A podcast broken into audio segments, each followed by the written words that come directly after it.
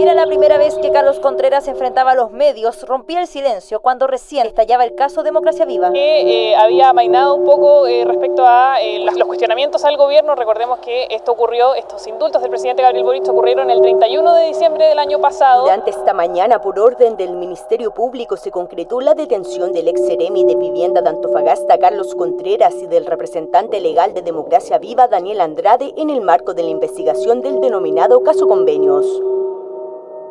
El cierre de la campaña de cara al plebiscito constitucional de este domingo estuvo cargado de noticias perjudiciales para el gobierno. ¿Cuánto puede influir esto en el resultado del referéndum? Es desde luego una pregunta abierta, pero sí es seguro afirmar que ha instalado un mayor suspenso en un panorama que hasta hace unos días presentaba una tendencia clara, según la mayoría de los sondeos.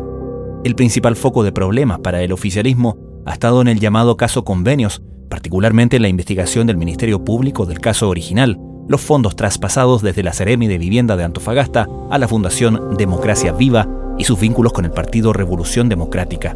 Las declaraciones del ex Ceremi Carlos Contreras y luego de la ex subsecretaria Tatiana Rojas dieron un golpe al argumento original del gobierno sobre el momento en que fue informado del caso, cuestionando principalmente la defensa del ministro Carlos Montes.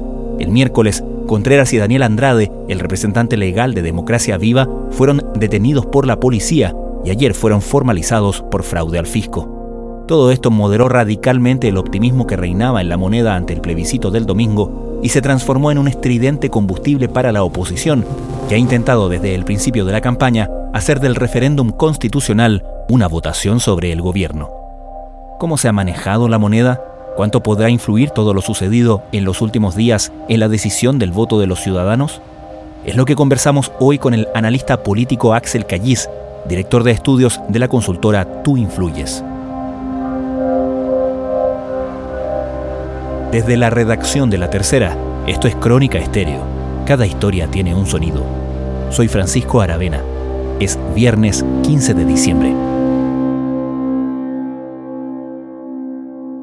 O sea, esto es completamente mm, percepción de uno, porque no hay manera como hacer un estudio para segregar a los que votan por una razón o por otra. La, en general, en, la, en los plebiscitos, las personas se suben al voto desde distintos lados. Yo diría que si uno empieza a hacer una, llamémosla, diserción de los electores, uno tiene alrededor de 13 millones de electores, de los cuales 10 votaban normalmente y de los cuales de los 10, 6 o 7 votaban habitualmente. Eran electores bien politizados, informados en general, porque en un régimen de voto voluntario aquellos que van siempre a votar es porque están eh, motivados más allá de, del hecho mismo de la elección. Y luego habían 3 millones de personas que votaban a veces, normalmente para las presidenciales, y luego tenemos 3 millones que entraron a votar este último año obligados, que son personas que nunca lo habían hecho, y que esas personas eh, en realidad estamos en, una, en un proceso de conocimiento no obstante que todos, todos vivimos juntos, o sea, aparte esos tres millones de personas viven con nosotros, son vecinos, hijos, parientes, hermanos, se mueven por otros, por otras clivajes. En la última elección de mayo de este año de consejero, bastante de los obligados anuló el voto. Hay otros que votaron eh, por el Partido Republicano, o sea, por otras opciones, pero en general una, una parte importante anuló, eh, porque es como una suerte de decir, bueno, eh, o puso en blanco, ya que me obligan a ir a votar, voy a votar por nadie. Y por lo tanto no sabemos los efectos que puedan tener estos hechos. Lo que sí uno puede especular es que en general la corrupción es mucho más, menos intensa a la hora de terminar el voto así como de último minuto, porque mm, la corrupción, sobre todo el caso convenio, el caso Democracia Viva, ya lleva seis meses. Y yo creo que la, la opinión pública ya se hizo un juicio de quiénes son los culpables, de dónde está el nudo del problema, es decir, lo que está apareciendo ahora es un poquito más de lo mismo, o sea, de hecho era esperable que estas personas que aparecían tanto en la televisión, eh, o sea, era como raro que estuvieran libres todavía. Una acción que dejó en evidencia este error político que le señalaron al Ejecutivo fue una acusación constitucional en contra de la ministra de Justicia de aquel tiempo, Marcela Ríos, su salida del cargo, la salida también del cargo del jefe de gabinete del presidente Boris Matías Mesa en López Andía, sin embargo, de todas maneras estos indultos fueron ratificados y eh, se siguió adelante con él. Bueno, primero decir que el gran culpable de este secuestro es el presidente Boric. Pero con el fenómeno de la delincuencia es otra cosa. Yo diría que la delincuencia tiene un efecto mucho mayor en las elecciones, sobre todo en Chile, pero tampoco sabemos cuánto. En el caso de las elecciones de mayo pasado, la muerte de los tres carabineros justo eh, durante la campaña, marzo-abril, de los consejeros constitucionales, tenía al país conmocionado. Estas muertes tan seguidas de carabineros. Y, y, claramente esa coyuntura se metió dentro de la campaña y el Partido Republicano la supo capitalizar muy bien. Entonces, siempre uno puede especular, tirar líneas, pero saber cuantitativamente si esto va a tener un efecto es súper complejo. Por lo menos yo me declaro incompetente para decir qué cosas sí, qué cosas no. Me da la impresión de que lo delictual sí es mucho más, llamémosle, influyente que el tema de la corrupción, sobre todo un caso que ya lleva seis meses en, en, cartelera. Los chilenos ya se cansaron de que un adolescente que nos está gobernando, ¿cierto?, pida disculpas de tanto en tanto por sus actos. Ya es hora que madure.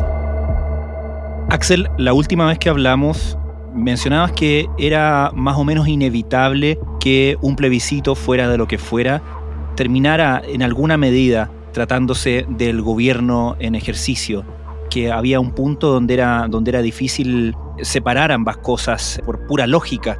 Y también hablamos de cómo la oposición, de cómo la derecha estaba y había tratado desde un principio de acentuar mucho más este factor, ¿no? En transformar este plebiscito sobre el gobierno. Ahora que terminó la campaña, ahora que estamos a horas de ese plebiscito, ¿a quién crees que le fue mejor en ese sentido en el juego de los desmarques?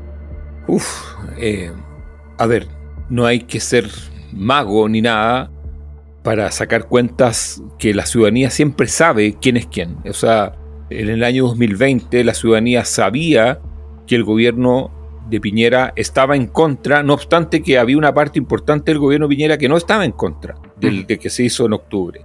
Y todo el mundo sabía que el gobierno de Gabriel Boric, porque lo había explicitado a Urbi et Orbe, que era parte del apruebo en la última... En, la, en esta elección todo el mundo sabe que el gobierno está por él en contra. Por lo tanto, exacerbar eso es como, o sea, es, es como absurdo. Ahora, lo que sí puede generar un, un, llamémosle, un arma de último recurso es generar un plebiscito al gobierno. Siempre en los plebiscitos se están plebiscitando al gobierno. En el del 2020 se plebiscitó al gobierno Piñera, en el del 2022 se plebiscitó al gobierno de Boric. O sea, los plebiscitos son temas de... se evalúa los gobiernos. El punto es cómo lo haces. Y en este caso, eh, yo diría que más que al gobierno fue a Boric, al presidente Boric, lo que se está tratando de hacer. Y eso es algo que puede ser un arma de doble filo. ¿Y, por qué? Porque en el fondo eh, los electores que ya van a ir por tercera vez a, a votar, que no lo hacían, ya tienen un entrenamiento también de campaña, o sea, ya saben dónde saber dónde van a votar, ya pueden conversar un poquito más porque el pasar de no elector a elector también es una transición en términos de aprendizaje, como, se logra la decisión de voto. La verdad es que si las personas van a votar por la coyuntura, eso ya está dentro de la favor. La pregunta es saber si a la favor le va alcanzar para ganar la elección o no, y esa es un poco lo que vamos a ver el domingo. Así es, puesto de que se ha generado la reacción inmediata por parte del Ejecutivo, se le ha consultado en torno a los antecedentes también que se van manejando a propósito de cómo van avanzando las diligencias en torno a esta investigación en particular, en lo que significa el impacto ocurrido en la región de Antofagasta. Y es así que el propio ministro Carlos Montes tenía una eh, reunión durante la presente jornada en el Congreso Nacional, debía asistir a una comisión y en esa instancia es que se le consulta por parte de los los medios sobre esta detención, tanto de Carlos Contreras como de Daniel Andrade, y dijo no manejar mayor información. Pasemos a escuchar mejor cuál fue ese ambiente que se dio con la llegada del ministro Carlos Montes cuando se le consulta sobre estas detenciones adoptadas por el Ministerio Público. Se ha especulado sobre eh, muchas cosas que están aguardando el resultado del domingo. Se ha especulado de un eventual cambio de gabinete después de este fin de semana. De hecho, hay, hay eh, ciertos eh, movimientos, ciertas decisiones parlamentarias que están de alguna manera esperando, discusiones de reformas, discusiones de proyectos de ley, etcétera, donde al parecer las fuerzas políticas están esperando esta, esta suerte justamente de medición de fuerzas, valga la, la redundancia. ¿Cuán aliviador sería para el gobierno que se impusiera la opción en contra este domingo? Yo creo que no, no, no, no sé si la palabra será alivio, pero yo diría que es un problema menos. Mm. Porque en el fondo va el que gane el a favor para el gobierno sería ya una tortura en términos de tener que legislar leyes que no comparte. Son 23 leyes, 26 leyes, ¿no? Ahí hay, hay, una, hay distintas versiones.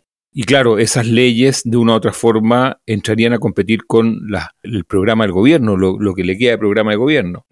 Yo no sé si sea alivio, yo creo que es un problema menos, pero no hay nada para celebrar. Y eso yo creo que si alguien de gobierno cree que va a celebrar el domingo está equivocado. ¿Crees en ese sentido que solo mirando las formas, el tono del gobierno, si es que se impusiera esa opción en el plebiscito, debería ser más bien bajo perfil? Obvio, o sea, él, no ha ganado nada. Dicho de otra forma, la correlación de fuerzas el lunes va a seguir siendo la misma que hoy día, esta semana. Va a seguir habiendo los mismos, las mismas 40 diputados independientes, las mismas bancadas, eh, no va a haber cambiado absolutamente nada. Entonces, tú me puedes decir, bueno, pero un espaldarazo. No, yo, lo que está votando la gente es justamente el fracaso de un proceso de cuatro años. Y eso, la verdad es que no le suma cero a todo el mundo. Si que llega a ganar el coche, si llega a ganar el a favor, el gobierno va a tener que legislar una agenda que no le es propia y que seguramente va, va a tratar de hacerlo, eh, como se dice, a regañadientes.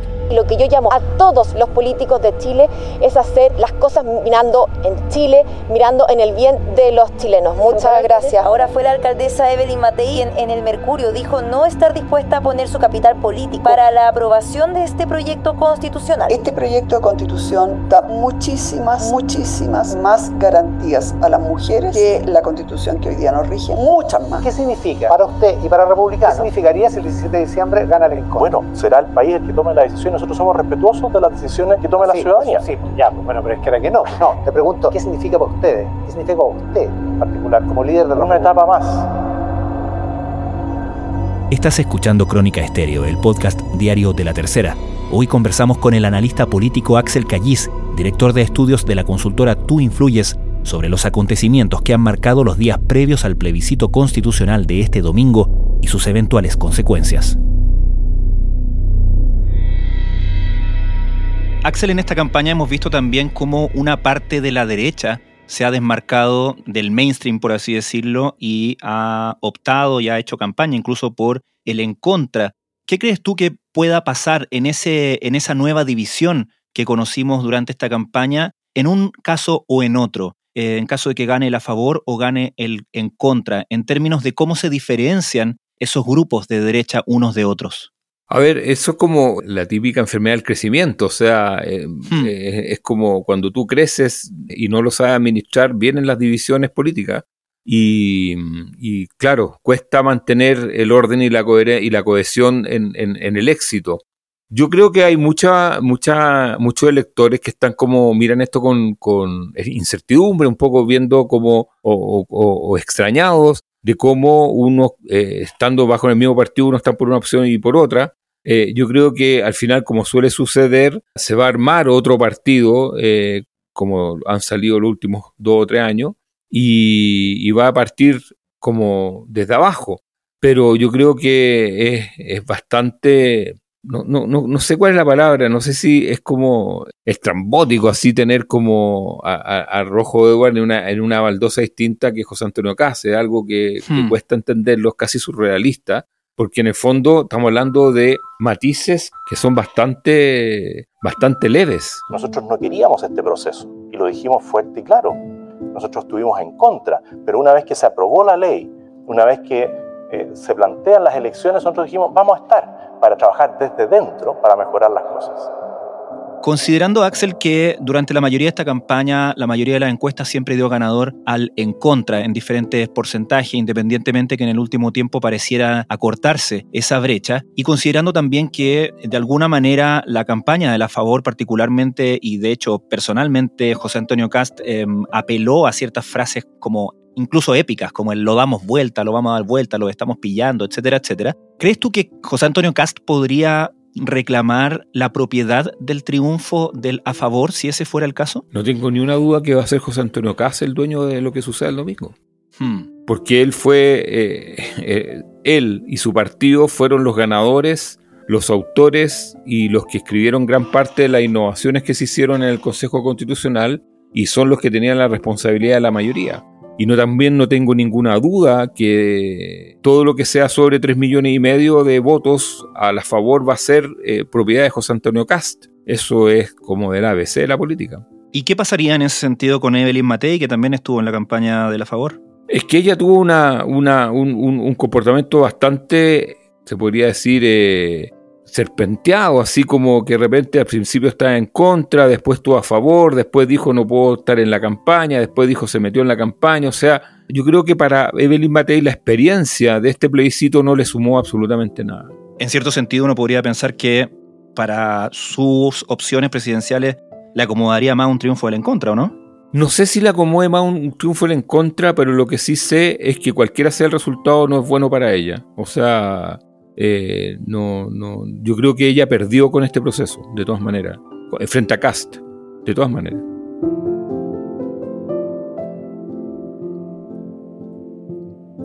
Axel Callis, muchísimas gracias por esta conversación con Crónica Estéreo. Listo, un abrazo, chao Francisco.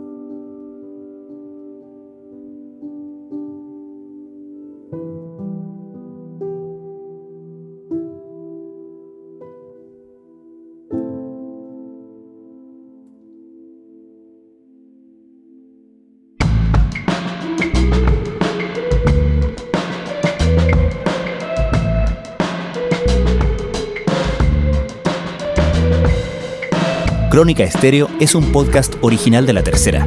La edición y conducción es de quien les habla, Francisco Aravena.